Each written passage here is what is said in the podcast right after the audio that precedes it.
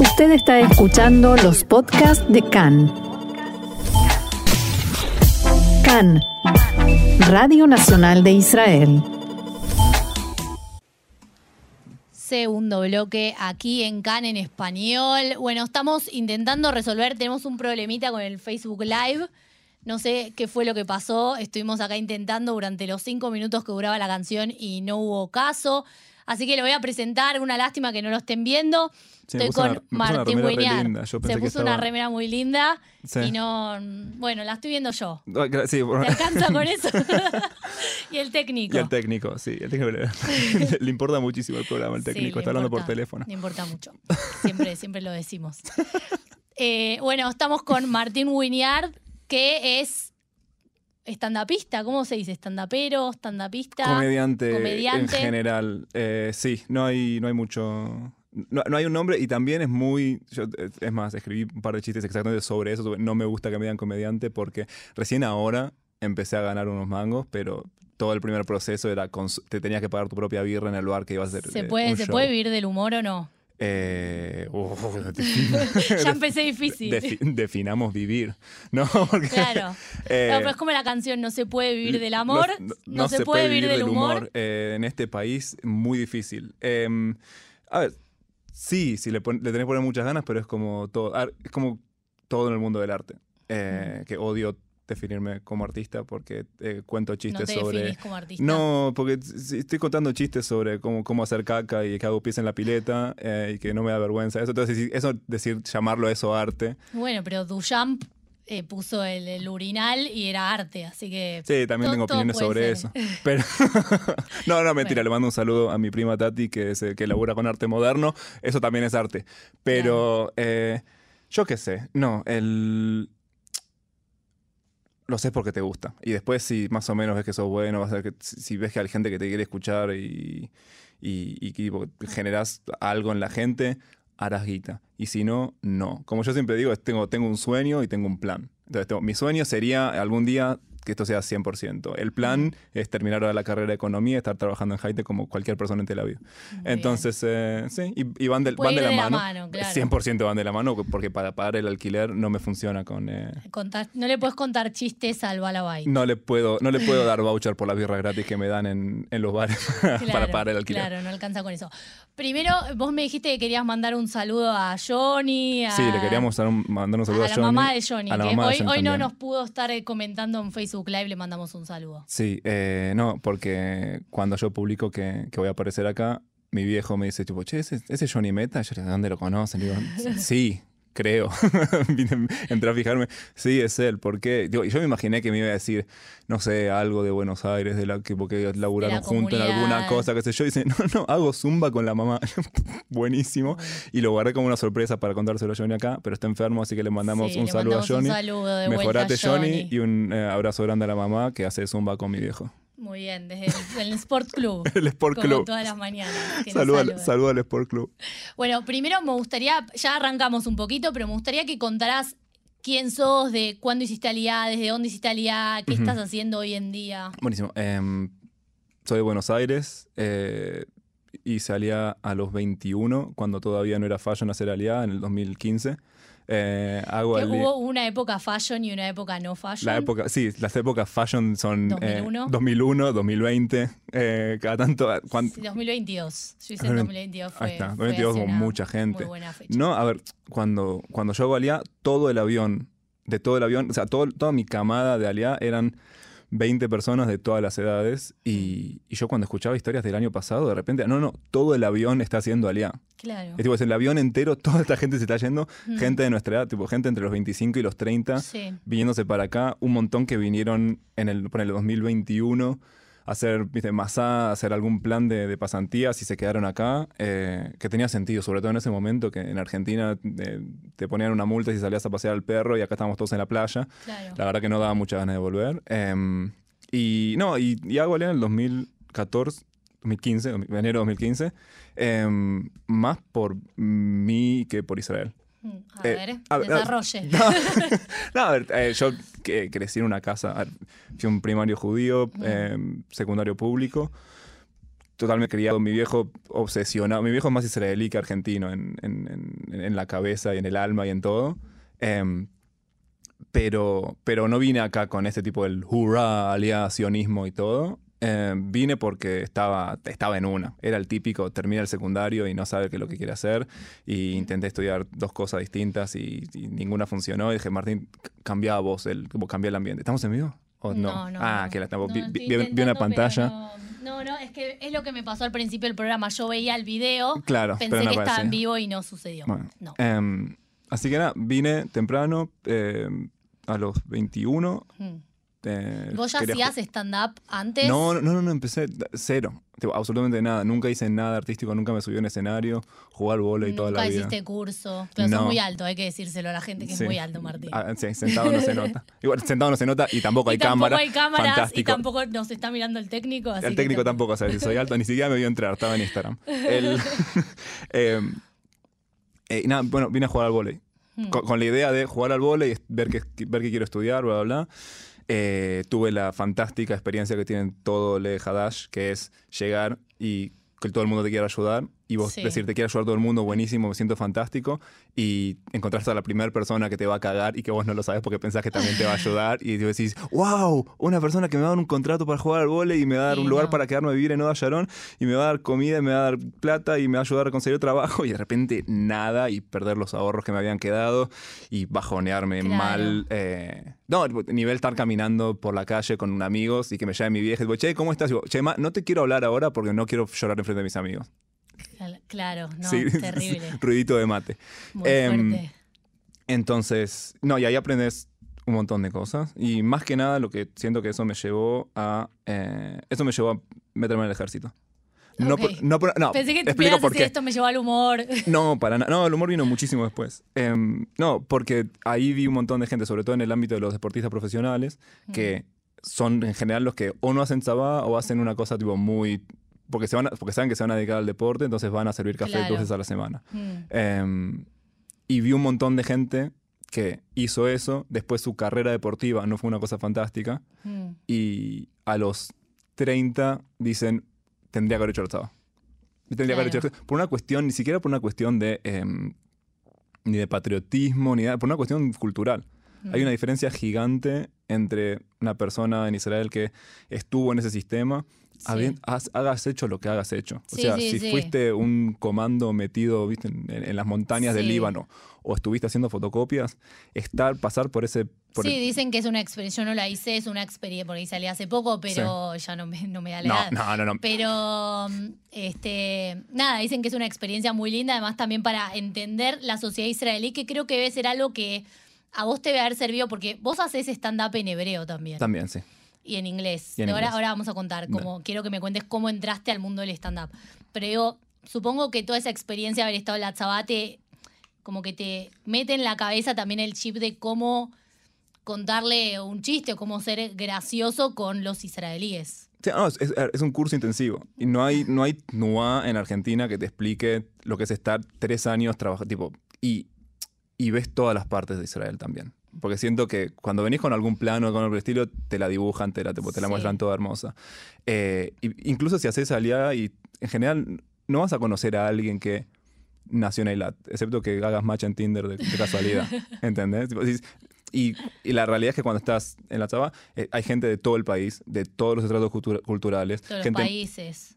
Sí, no, gente, gente más copada, gente menos copada, Mm. gente que está en cosas turbias en la casa porque viene de zonas más complicadas Claro. económicas, socialmente, y, y ves todo. O sea, ves realmente todo. ¿Y cómo fue que entraste al mundo del stand-up? Ok, eh, yo termino el ejército en marzo de 2020. Divino. Tenía juntada plata, tenía comprados pasajes, tenía sacado el hostel, todo, eh, y apenas termino, eh, literalmente el fin de semana que yo corto el carnet, COVID. Cerrado el planeta. O sea, no, no podía Mm. salir ni a la esquina. Eh, y, y ahí me senté.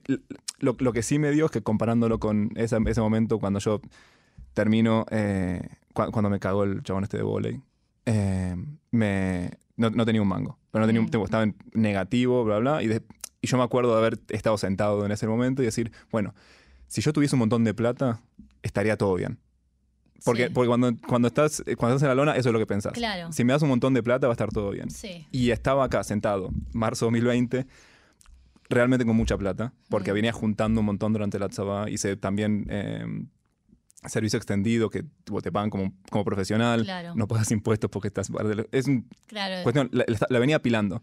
Y digo, ok, si le mostraba a Martín del 2015 este número, tipo, te iba a hacer un screenshot de la cuenta del Estaría banco. feliz. Y tipo, no, o- él te diría, sos una persona feliz. Y la verdad que estaba sentado y decís, no, porque no sé qué es lo que quiero hacer. Nada más estaba todo cerrado y era un Pero más momento allá de muy, eso. muy malo. Más allá de eso. Pero sí, pero para mí no, porque yo no tenía que salir a buscar laburo.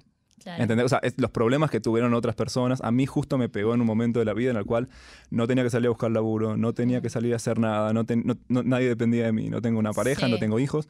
Claro. Estoy yo en la mía, junté un montón de plata que iba a gastar en Francia y la tengo ahora, y pues no Claro, la tengo en dónde gastarla, re tranquilo, pero no era feliz.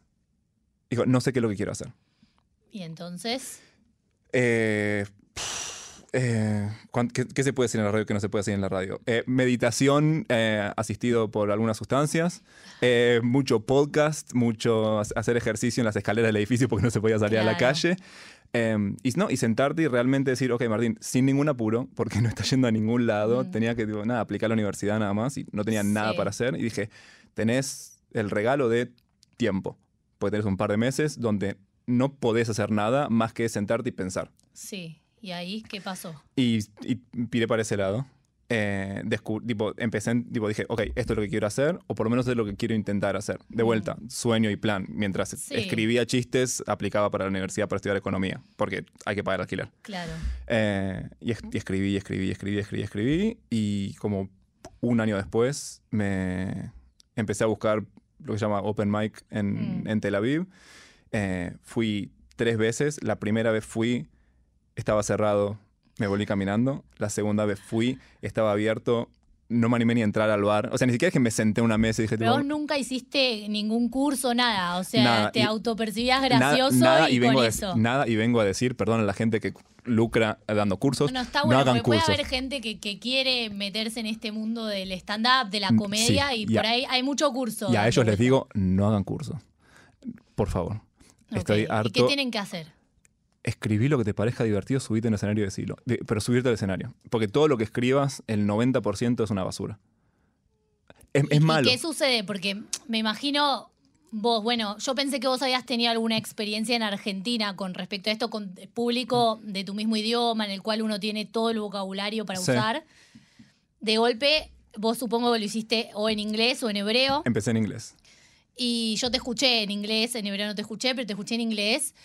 Y nada, digo, también el público acá es muy distinto. El- eh, sí, el público- vamos- Podemos hablar del público acá también. sí. Eso, me gustaría que hable- hablemos del público acá, Ah. porque imagino todas las diferencias culturales pensando que cuando vos vas a hablar en inglés hay mucho turista, hay gente de todos los países, el- el- digamos, la sociedad israelí es una mezcla de todo. Entonces, Sí. ¿cómo encontrar un humor que nos una? Em, mira, la, la verdad que también hay bastante gente en Israel que va a ver comedia en inglés. Hmm. Eh, sea porque se le canta, sea porque está saliendo con una persona que es extranjera, entonces tipo es un- una chica israelí que está saliendo con un chabón americano. Y vamos a ver stand-up en inglés. Porque Pero no es un lugar de es un lugar de citas el stand-up. eh, es una cita excelente si no querés hablar con la persona toda la noche. Te, te, Pero te te, callás puede- la boca pero y te, pueden acusar, tipo, te ¿De pueden qué? hacer preguntas eh, Te van a hacer preguntas, incómodas. te van a hacer preguntas, te van a hacer preguntas incómodas. incómodas. Tipo, ¿estás saliendo con esa persona? Sí, en la primera cita, sí. ¿Van a Eh, agarchar a la noche? Perdón, estamos en la radio, estamos en vivo. Eh, pero ese es, a ver, eh, sí. Pero a veces no está clara la situación. Es como. Ca- casi nunca está casi clara nunca la está situación. clara la situación. Y ¿Qué no- se hace? Y te pones No roja, va, no así como cuando yo dije lo que no tenía que decir y dices, Eh, está, claro. Pero sí. eh, siga, siga. Bueno, no, lo que decía es el público israelí es complicado porque está medio...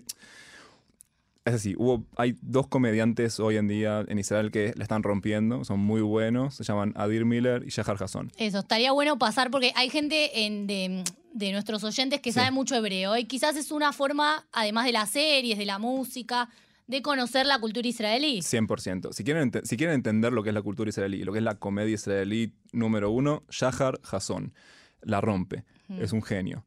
¿Cuál es el problema? No es un problema, pero sí es un problema. Él es a- a- sa- tiene mucho el tema de hablar con el público, haz una pregunta y lo que le respondas, el tipo estar hablando cinco minutos y te va a hacer llorar de la risa. Ahora, ¿cuál es Ah, el problema Después quiero con ir a eso? un tema del, del que acabas de mencionar. Ok, ¿cuál es el problema con eso? Todos los comediantes israelíes, o muchos comediantes israelíes que están medio empezando, dicen, ah, ok, para ser bueno, para ser un genio, para ser genial, hay que hablar con el público. Y no. Esa es la pregunta. A mí, yo, a mí, yo, a mí me encanta el stand-up. Fui a ver stand-up en todos los lugares del mundo que puedo Sí. ir. Voy y veo stand-up, me gusta. Y hace poco me pasó de estar en Argentina. Fui con mi grupo de amigas y viste que cuando hay grupo de amigas grande, siempre, Sí. ay, las chicas Sex and the City, no sé qué, cualquier cosa. Y empezaron, ¿de dónde? eh, ¿Qué están festejando, chicas? Y bueno, una de mis amigas dijo, ay, sí, ella se vuelve a, a de donde, a donde vive. Ah, ¿dónde vivís? Y a mí se me dio por decir Jerusalén. Buenísimo. Y entonces, ah, vos la estás pasando bomba. Y ahí fue todo Sí. el show con ese chiste malo. Way. O sea, hay que decirlo. Todo- y, ay, sí, seguro explota todo allá, ¿no? Ajá. Todo así. Y digo, fue incómodo, no me, tipo, no me gustó. Y me acuerdo que después del show yo no dije nada porque no, no me daba avergonzar al, al comediante. Pero mi amiga se acercó y le dijo, mirá, la verdad que todo bien, un chiste bien, dos chistes bien, pero toda la noche hablando de esto Sí. no, no está bueno. No, ¿Cómo es el tema? A mí me gusta el stand-up donde no se participa tanto con la gente. ¿Hay como A- una a mí tampoco. regla o no hay ningún tipo, no, a ver, no hay ningún tipo de regla. Eh, a mí personalmente es una cuestión de gustos, como todo. Eh, hay gente que lo va a hacer reír Yayo y hay gente que lo va a hacer reír Piñón Fijo. Sí.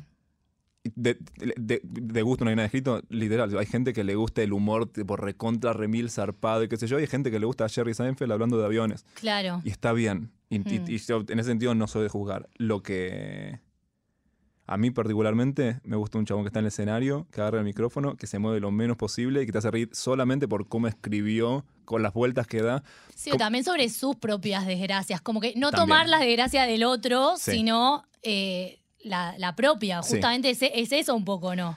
El, Eso es- el humor, y como eso también uno que- mismo. Eso es también lo que pasa acá en Israel, que eso no es tanto por Israel, pero es como la cultura del Medio Oriente así en general, pero el, el israelí le cuesta reírse de sí mismo, pero de sí mismo personalmente.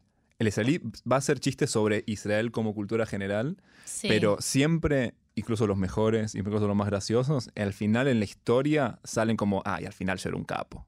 Ah, al mira, final le gusta tenía salir como, como el ganador. Y al público también, el público aplaude. Por eso es lo que yo, eso también lo que yo digo, porque yo a veces iba, iba a estos shows y yo decía tipo, sí, pero este chabón, y tengo otro, tengo- hay otro comediante. Como que el comediante es el antihéroe, en verdad. Eso es lo que yo Eh, creo es que lo que uno cree, lo que uno ve mundialmente en el stand-up es esto. Jerry Seinfeld, todos No, dicen, sí, ay, ah, sí, soy soy un loser. perdedor. Soy Claro. un loser, soy un eh, tipo, soy un obsesivo, soy, Mm. tipo, el, y el israelí, yo lo que venía diciendo, el, como hablaba con un amigo que es también comediante israelí, Mm. hace en hebreo y hace en inglés. Y él, es exact- y él es exactamente el tipo de humor que me gusta a mí, que es Mm. seco, solamente tipo como con, con las palabras que usa te hace reír. Y él me decía, no mires al comediante, mira al público. Porque el chabón cada vez que dice, y al final yo era un capo, la gente Mm. se ríe y aplaude y lo felicita. Y, y- Mm. y cuando el, chabón ese no habla con el público, el público le habla a él, pues quiero que hables conmigo, reíte de mí. Claro. Eh, entonces, es, un- es medio el, el huevo y la gallina. Mm. Em, Y hay pero- como una crítica a la sociedad en el stand-up. Esto que vos decís que se habla de, de cuestiones sociales, pero no se habla de personales. Hay, Sí. hay temas que son recurrentes dentro del humor israelí. Eh, de- para de- shock, para lo shock que- de un montón de, personas. usás o- Para shock de un montón de personas, el stand-up israelí es, digo, el, el comediante que acaba de empezar, el chabón israelí que acaba de empezar, Mm. va a hablar sí o sí, sí o sí, de pedofilia y del holocausto. Mirá. Sí o sí. Tipo, cualquier persona que está, un, un open mic israelí es un chabón sube, habla de pedofilia y del holocausto y el siguiente habla del holocausto y después de la pedofilia. Mm. Intenta de mezclarlos si pueden. Sí. Porque van, van por el shock. El israelí le gusta la cuestión tipo, Fuerte. wow, estoy hablando de algo que no se puede hablar. Eh, no- a veces ¿Y les sale bien y a veces no. Les encanta, quieren escuchar eso también. Es lo mismo. O sea, el, el público va ahí porque quiere. Yo me acuerdo la primera vez, el primer fin de semana que llego acá, estábamos, eh, hice un ulpan en un kibutz. Viví en un kibutz cinco meses. Llego, primer, segunda semana que estábamos trabajando Y en un momento dice, che, hay que venir a trabajar el viernes, tipo acá la semana de domingo a jueves. Dice, Sí. che, el viernes hay que venir a trabajar un par de horas. Mm. Y un otro israelí que trabajaba con nosotros, éramos eh, argentinos, o sea, yo, una colombiana y un sueco. Mm. Y, y el israelí que trabajaba con nosotros dice, uff, qué shoah. Como tipo, venía a trabajar el viernes a la mañana. Y sí, nosotros pusimos cara, esa cara que pusiste Sí, vos. No se ve, no se ve en el. No se ve la cara, No, tipo- no se ve porque no estamos en Facebook Live. Pero pu- pu- pusimos cara de tipo, Como- fa, amigo, no, no podés joder con eso. claro. Ahora, ¿qué pasa? Y el chabón nos dice, no, no, no pasa nada. Y nosotros, ah, es un, es un pibe, un pendejo que no entiende lo que está haciendo. Y Mm. después llega la, eh, como la Menaelet, la, la- la encargada de todos nosotros, y le dice, che, viste que tenemos que trabajar el viernes. Y una mina de treinta y pico de años, Mm. seria, dice, pa, qué shoah.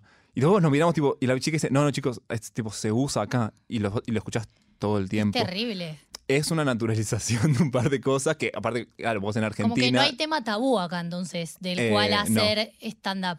No, si lo sé, a ver, si- yo, yo Porque creo, que en creo- Argentina sí hay temas, por lo menos en Latinoamérica, creo que tenemos otra cultura que hay temas de los que por ahí no se hablan tanto. Por ahí dictadura o, esa- o yo creo, que es una, desaparecidos. yo creo que es una cuestión de la capacidad del comediante de ser gracioso.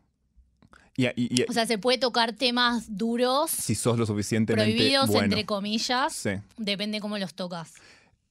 Un chiste complicado, un chiste sobre un tema complicado es, escuché una vez a alguien decir, tipo, es como eh, desarmar una bomba. Mm. De- es, es- es desactivar una bomba. Cuanto más complicado el tema, más difícil es desactivar la bomba. Mm. Y, o sea, un, un chiste, es un, un chiste de toc toc, ¿quién es? Es una bomba que cortas el cable azul y se acabó. Claro. Y pu- puede ser bueno, puede no ser bueno.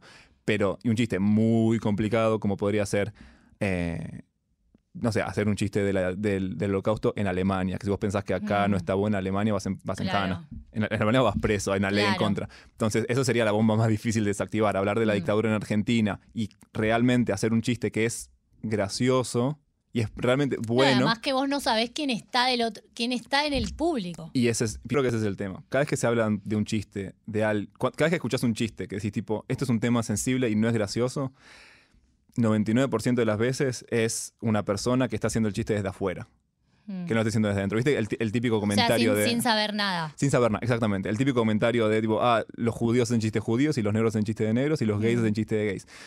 Es verdad, pero no, no 100%. Vos podés hacer, yo creo que una persona no judía puede hacer chistes judíos si entiende suficientemente la cultura. Ok, como que estaría aceptado si uno sabe de lo que habla. Es que, Justamente para no herir sensibilidades.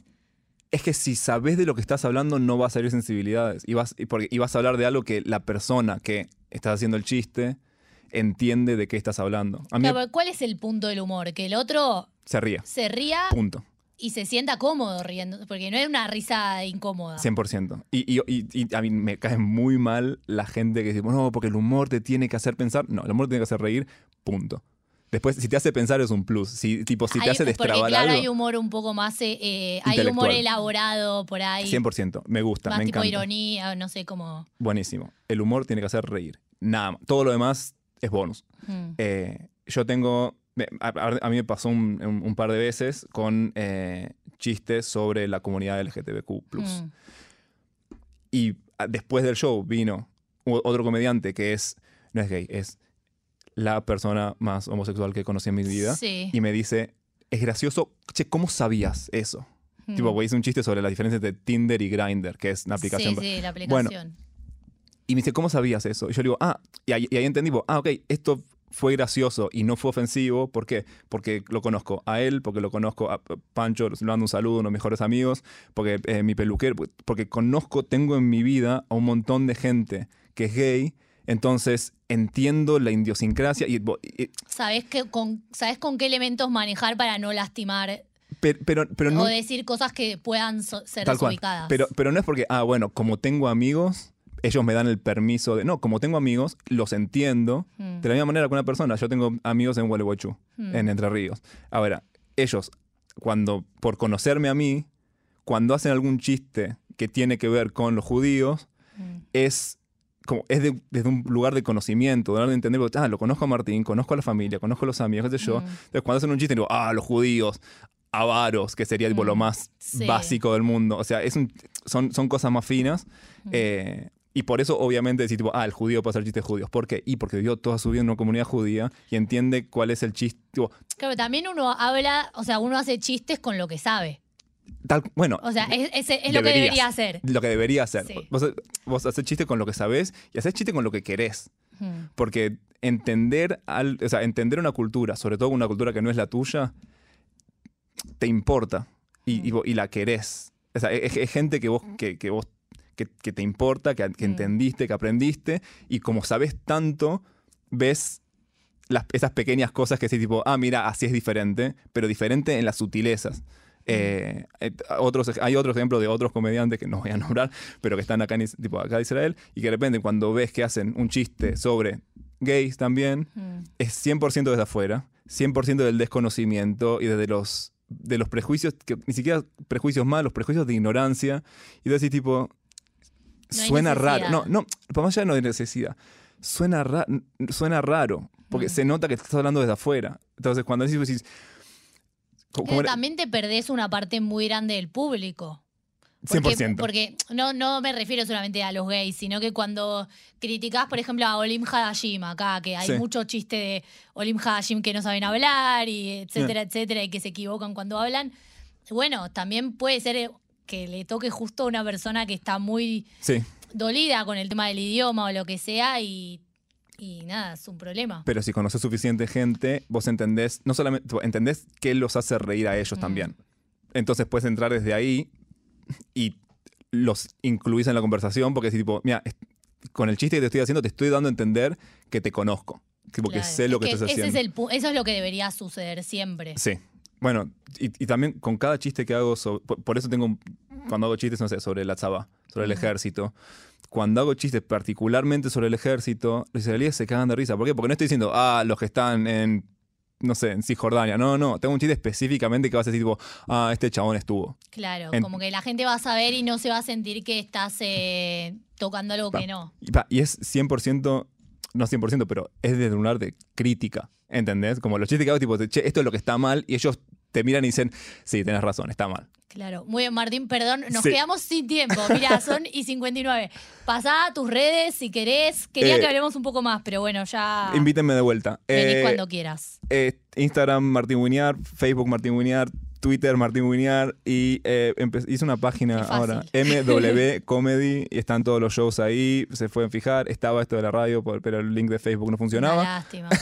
La próxima venís y te traemos con, con Facebook Live. Buenísimo. Bueno, quiero decir el clima, voy a decir directamente las máximas porque ya estamos sobre el tiempo. Jerusalén 30 grados, Tel Aviv 28, Haifa 27, Beersheba 34 y Eilat 40. Como diría Johnny, calor.